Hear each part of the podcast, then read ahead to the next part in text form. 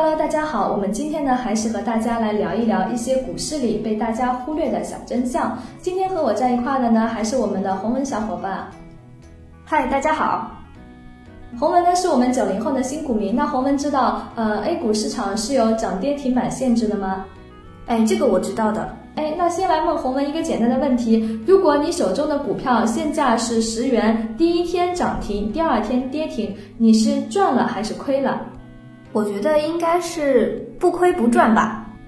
那我们现在反过来，股票的现价呢还是十元，那第一天跌停，第二天涨停，你觉得你是赚了还是亏了？我觉得应该和原来一样，还是不亏不赚吧。其实呢，答案是不管是先涨停后跌停，还是先跌停后涨停，你的股票都是亏钱的。为什么呢？我觉得应该是一样的呀。我们来仔细的算一下，那假如呢，股价现在是十元，第一天涨停板后，股价呢是十一元，那接着第二天跌停，股价就变成了九点九元，对吗？对。嗯，那反过来，如果第一天跌停，第二天涨停，股价还是九点九元，哦，都是一样的，股价都是降了零点一元。对，所以呢，就是股票降了零点一元。如果你手上有呃一万块钱操作，跌了零点一，那是亏了多少？一百块。那我们再来问第二个问题，是有关收益率的。假如呢，你有十万，收益百分之一百以后，资产呢是达到二十万。但是如果接下来你亏百分之五十，那资产呢是重新回到了十万。不过呢，亏损百分之五十好像比赚百分之一百要容易一些。那看完这两个问题以后呢，你可能就会发现，其实，在股市呢，亏钱呢永远比赚钱容易。所以呢，我们对股市是要有敬畏之心的。其实呢，有关于这样的股市小真相还有很多，我们一起来看一下。嗯，首先呢，我们来看一下补仓。如果你在某只股票十元的时候买入一万元，如今呢跌到五元再买一万元，持有成本呢是降到六点六七元，而不是你想象中的七点五元。因为你十元的时候买入一万元，你买的是只能买一千股，那如果跌到五块钱再买一万元，那就是买了两千股。那这样算的话，就是你跌到五块钱以后再补仓，你的成本是可以降到六点六七元的。第二个呢是关于持有的成本。如果你现在有十万元，那投资股票以后呢，就是盈利了百分之十。那你在卖出的时候呢，可以留下一万元市值的股票。这个时候，你的证券账户上会显示你持有的成本是零。哦，如果按照你这样算的话，如果我真的看好这个公司的发展，我也可以留下两万市值的股票。你会发现你的盈利从百分之十提升到了百分之一百，对不对？对的，但是呢，你这个时候千万不能太得意。如果股票下跌超过了百分之五十，你还是亏损的。哦，是这样子一回事儿。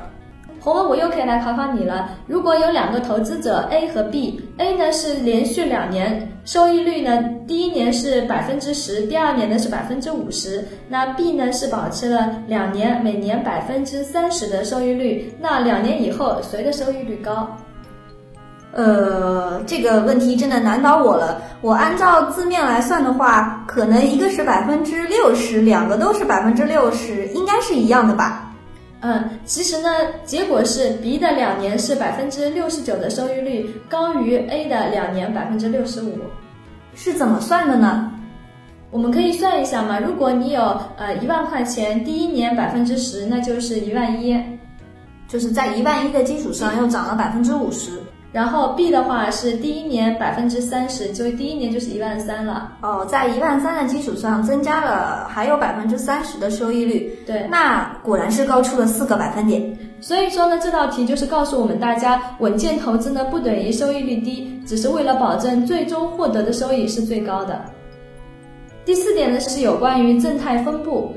这个理论用到股市上是怎么样子的呢？嗯，这个理论用到股市上呢，就是无论是牛市还是熊市，呃，所有的股票涨跌和大盘都是呈正态分布的。也就是说，如果大盘在跌，你想超越大盘获利，这是非常少数的。哎，那我炒股的心态肯定是想取得超额的钱啊。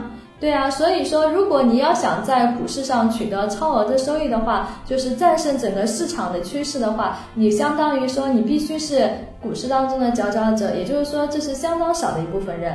对于我们大多数人来讲的话，基本上股市对于我们的教训就是顺势而上。大多数的普通人想要去通过一些呃做波段啊、差价啊，然后想要去抢一些小反弹啊，这其实是相当难的一件事情。